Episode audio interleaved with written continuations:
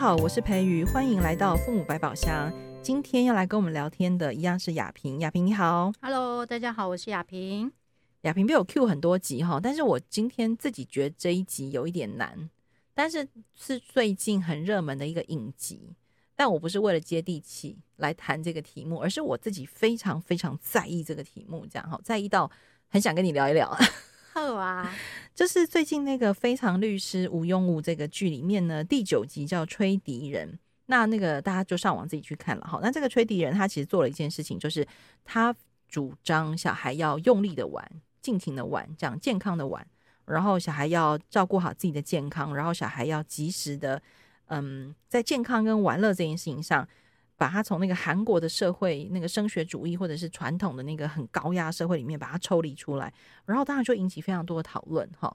那你自己怎么看待他在剧里面做那个玩玩的这么疯狂这件事情？因为我刚刚有问你啊，就是说，其实，在那个玩乐当中，确实有很多可以累积的能力，对吧？哈，对，那那个累积的能力，他能不能跟教室里面的学习扣上去？好像是可以谈的。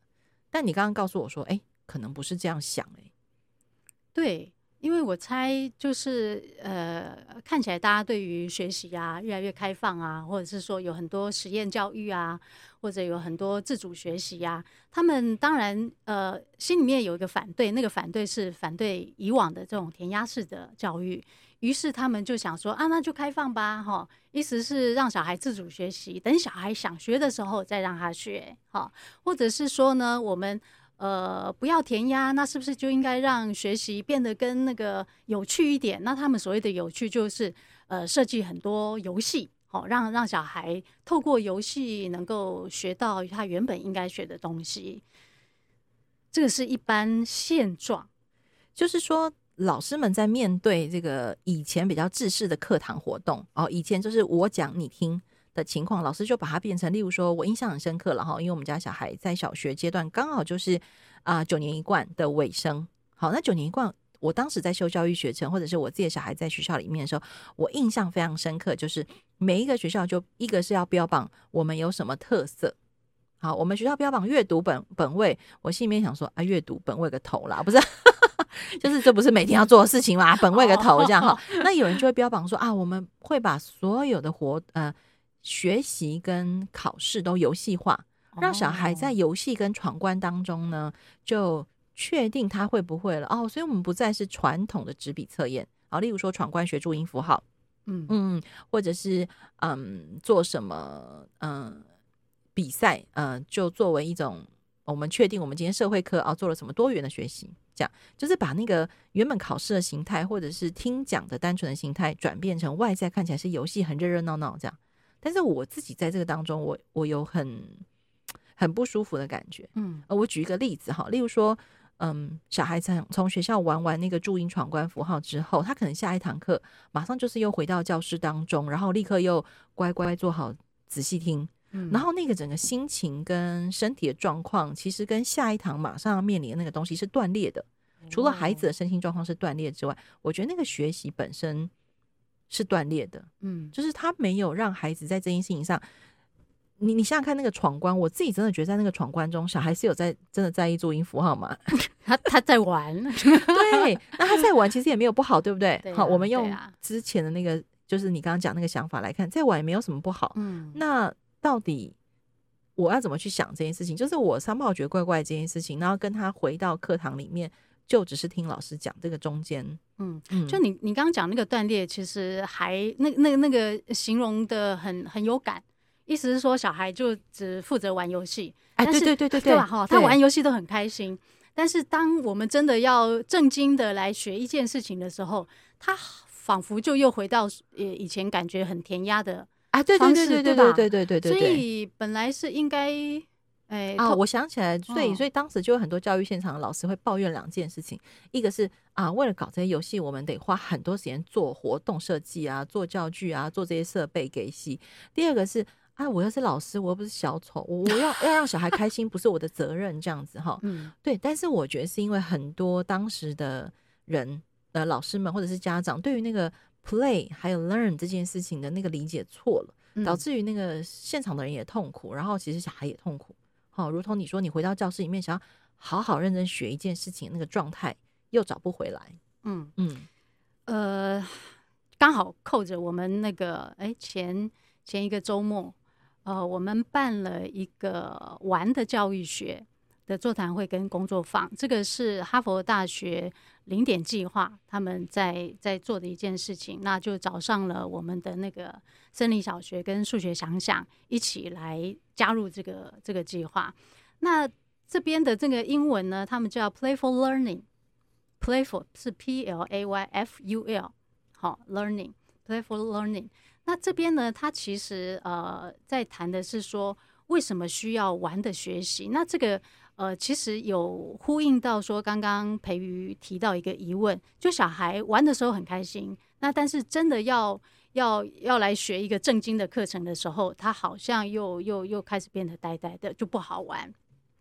那这边我们要谈说那个 playful learning 呢，其实一个很重要的观念是说，它的重点是在于，其实小孩在玩的时候是有某一种状态的，那那个状态是什么呢？其实小孩会很投入。然后在玩的时候，他很放松，他会可以挑战，他也可以被人家挑战。然后呢，他他对于我猜，只要看过小孩玩，大概心里面都都会知道，小孩自己也会问自己为什么。然后呢，自己弄一弄一弄，哎，又会回答啊，我刚刚那样想的，好像对，或好像不对。那另外一件事情是，小孩在玩的时候，他都很愿意去探索，很愿意去冒险。那所以，我们在这边谈说玩的教育学，是说我们希望小孩在玩的时候，刚刚前面讲的那些状态，是必须在他学习的时候也能够是同样的状态。所以在这样的一个一个脉络之下呢，我们并不是那么主张，或或者根本是反对了哈，并不是说把小孩应该学的东西都转换成游戏。这个是一个，我觉得是一个还。不能说错误啦，因为毕竟现在有人这样子主张，但是这样的主张跟我们要谈说，呃，玩的学习这件事情是是是完全截然不同的方向。我们希望的是小孩在学习的时候能够有刚刚那样子玩的那种心理状态。我觉得只要讲到心理状态这四个字，大家就会觉得啊，好难哦，好抽象哦，这样。嗯。那但是我刚刚听完在做笔记之后，我突然想到了我在教育学程里面学到的一个很重要的东西。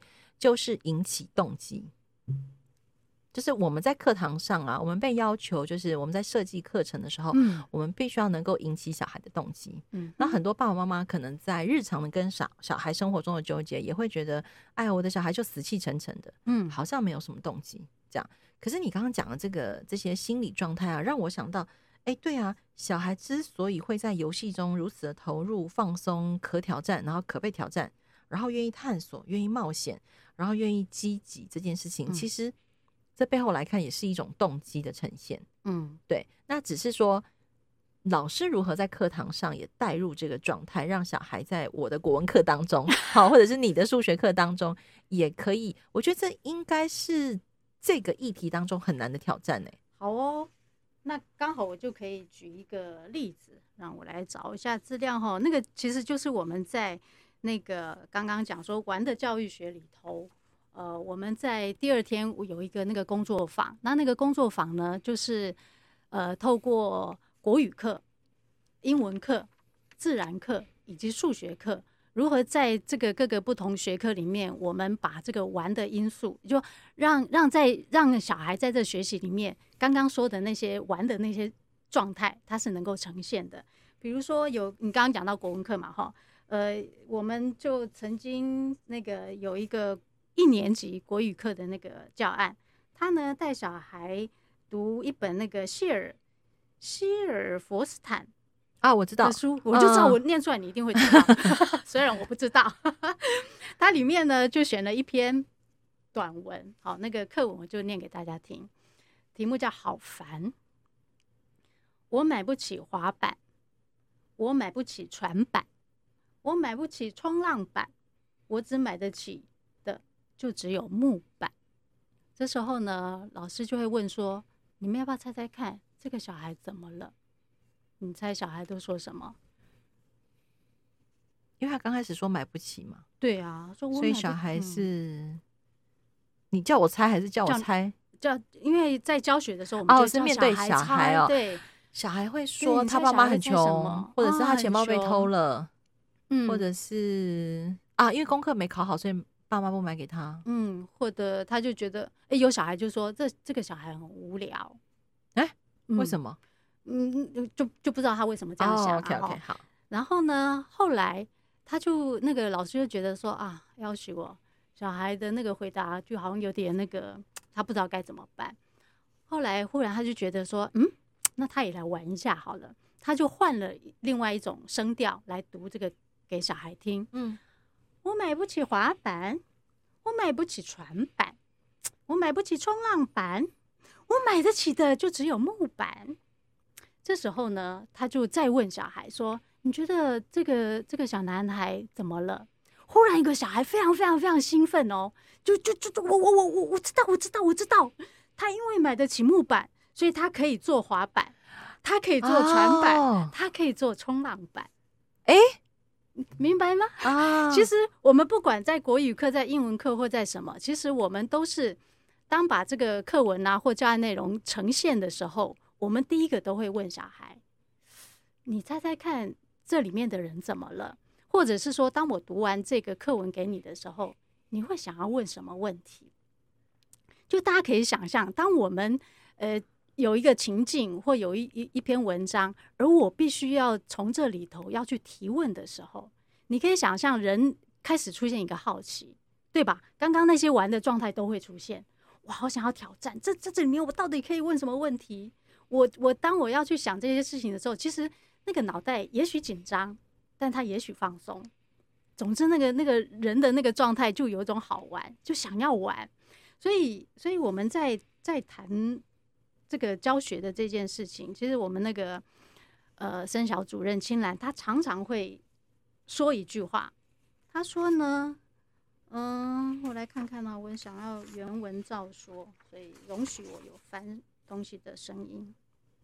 他说呢，在课堂上，如果不是有什么有意思的事情正在发生，孩子们为什么要让渡他的自由给我们？就这句话，其实等一下，这句话我要鼓鼓掌。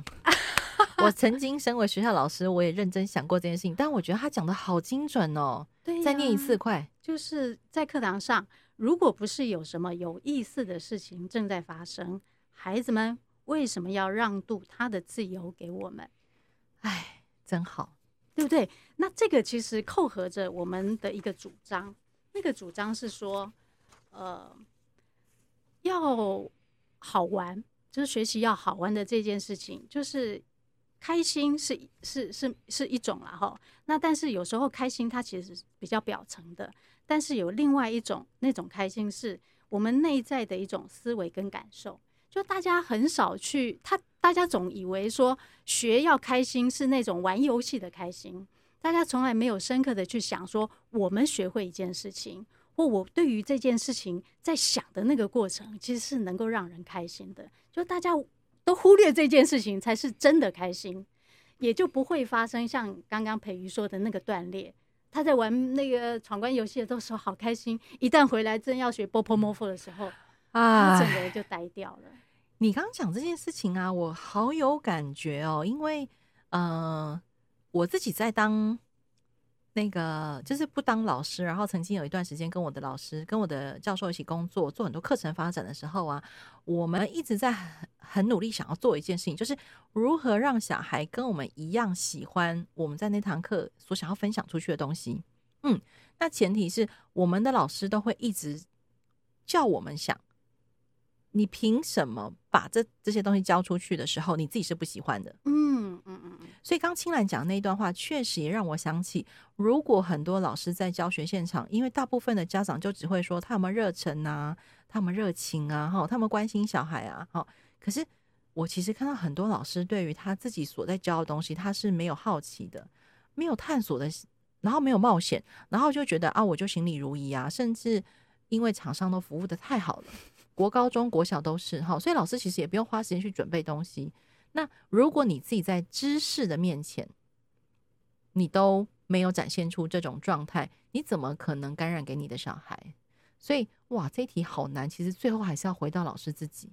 所以你不要再去想说，哎、呃，我怎么设计活动让小孩开心？是你自己有没有办法先开心？哈，对呀、啊，就是就的确，我们在这个工作坊里面谈到最后，也谈到一个重点，就是老师自己本身有没有那样的一个心情跟热情嘛？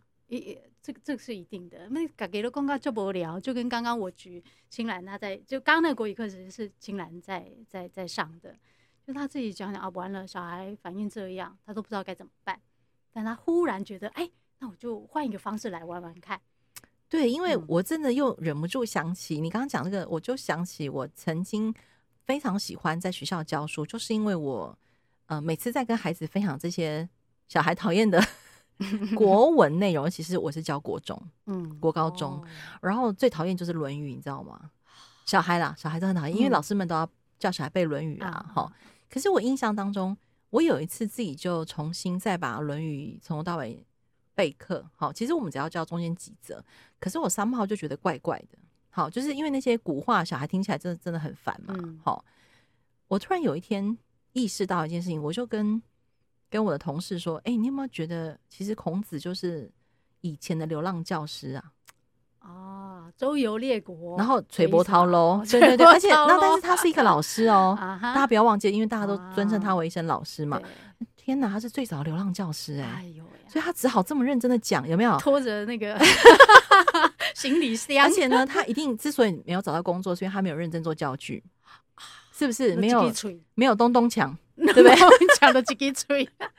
然后呢，我同事就大 笑，笑到说：“陈培宇，你疯了！你这样去跟小孩讲，小孩小孩不知道会怎么想。”这样我说：“我来试试看好了。”然后呢，因为那时候我只是在。试教阶段好，然后因为试教的时候，我们的指导老师都会认为把简单的教给我们，他们觉得《论语》简单呢，你快买好，哦、我就跟高中生讲这一 part，先当成引言讲，那高中生笑到爆炸，你知道？那流浪教师讲的话能听吗？这样子，我就说啊，能听，因为他没有固定的老板，所以他得左右逢源，所以他讲的话什么都好听。哦，那这个搞了呢？哎，我不知道，我当时因为我真的。那时候对孔子在讲的很多事情，可能那时候年纪有点不大不小，半大不小的，可能快要到三十岁那个阶段，开始对人生有一些想象。我开始也重新明白，那我就问我自己说：老天爷啊，我到三十岁才懂孔子，诶，在我底下的孩子们才几岁，他要怎么懂孔子？而且那个时候我说的懂，到现在我四十五岁，我再回过来看，我可能会再有不同的看法。所以我自己印象很深刻，流浪教师那一 part 的原因是为什么呢？因为我下台就被我老师念，安 诺啊，一个太、太轻浮了吗？老师就说：“哎，你这样子诠释也是怪怪的啦。”哈，但是总说不出哪里怪，就是好像把孔子的那个神圣化给给弄丢了。哦，对。但是我自己现在回过来再想起这件事情，我都还是会觉得我很开心，因为我跟孩子就是跟那群高中生在那个四十五分钟当中，其实我们是用。另外一个角度来认识孔子，于是他讲那些话突然变得有一点道理了。嗯，你比较知道在以前那个年代他为什么讲出这个话这样子。然后我印象很深刻是当时班上有一个小孩，他爸爸是呃家里开很多水果行的。哦，他就说：“老师，我知道啦，就是吼要把烂掉的水果卖给不一样的人，或者是把好的水果礼盒卖给不一样的人，你就要讲不一样的话。”哦，就是他就他在班上举例这些事情，然后我当然忘记水果故事，那我就在想说，哎，对耶，就是。如果让小孩重新，因为我们都会跟小孩说，哎，孔子当时讲这个话的背景是什么？然后他对谁讲这个话？然后他背后的意义是什么？对不对？是不是有够无聊？嗯。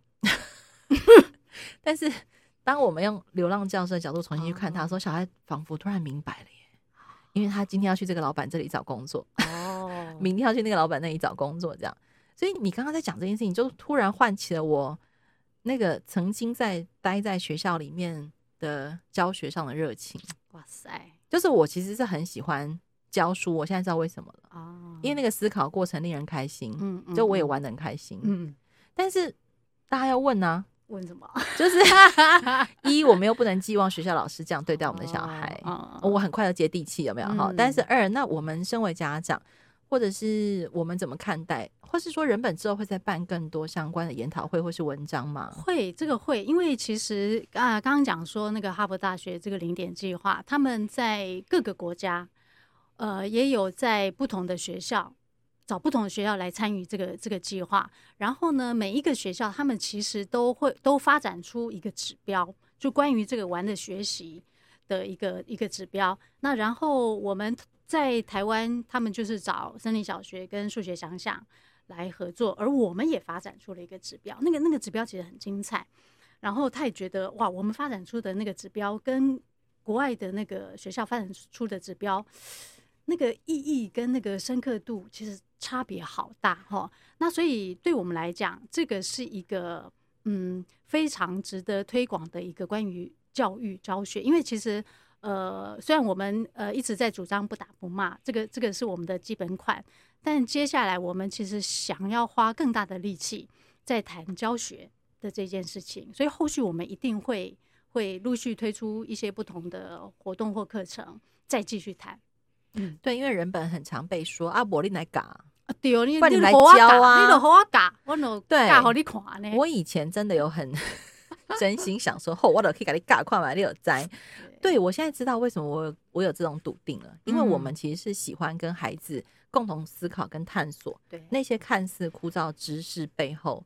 有一些不一样的东西，其实是因为我们自己内心先开心了起来了。对呀，对呀。好，所以这一集如果你只是爸爸妈妈听到，不要浪费，赶快转给你的老师听，转给你的小孩的老师听，这样帮我们分享出去。就是之后呢，基金会办基金会会办理更多相关的课程或者是研讨会。那大家如果对这个题目有兴趣，现在可以去哪里找？现在哦，我知道我在网站上有捞到两篇史英老师的文章。对对对，那那接下来当然其实我们都会把这些做一个整理啦，可能再稍等等吧。哦，大家就密切关注。对对对对对，对。但是我觉得确实就是在谈教学的层面这件事情上，看起来其实嗯，大家不要只是在外在东东抢做这么多嗯嗯，嗯 花俏的事情，但是回到孩子心里的那个状态，然后。映照到大人自己的心理状态，我觉得学习本来就可以是一件开心的事情。可是应该是要开心的，对呀。而这个开心就是是是那种深刻的，对。然后对，就是大家以前在想那个引起动机，就是刚开始就是很开心，好像要洗脑一下，让小孩很开心这样。可是那个马上的锻炼，我我不知道现场的老师们如果自己在做这样的事情，难道不会觉得自己很错愕吗？或者是说你的教学专业其实就不见了？其实也好可惜，对不对？对呀。哎，那爸妈其实也可以这样啦。日常生活当中，就是说你，你你想要教会你的小孩某一些你很相信的事情，你想跟小孩说一些道理。如如果你让你的小孩内心是平静的，毫无毫无跟你回应的可能，其实小孩就不不大可能学得会你想要告诉他的事情，嗯、对不对？对啊，对啊，嗯嗯，所以就是我们。之后如果办一些工作坊或什么的话，就当然也欢迎家长来参加。嗯，好，所以我们今天其实起点是那个方屁扑先生的那个碗哈，就是非常律师讲到了这里。不过我觉得没有违和感的原因，是因为我们确实在呃那个影集当中看到的碗是大家比较熟悉的碗。那我们以为到了学校中这些东西就不见了，但其实它只是外在形式不见，但在游戏当中的心理状态。是目前这个零点计划之于在台湾的人本教育基金会后续所想要推广推广的，那也因为它是内在的心理状态，所以也许大家不会一下就看懂听明白。那就请大家继续密切关注我们如何把这样的内在心理状态运用在学科学习当中，而且让更多小孩在学习这件事情上不会觉得那都是你们大人的事情，好像跟我没有关系、哦。这样听起来很了不起呢。好，请持续密切关注哦。真的，我刚刚听起来我觉得很开心哎，就是教学其实是一件开心的事情。对，好，今天再度谢谢雅萍，谢谢大家，拜拜，拜拜。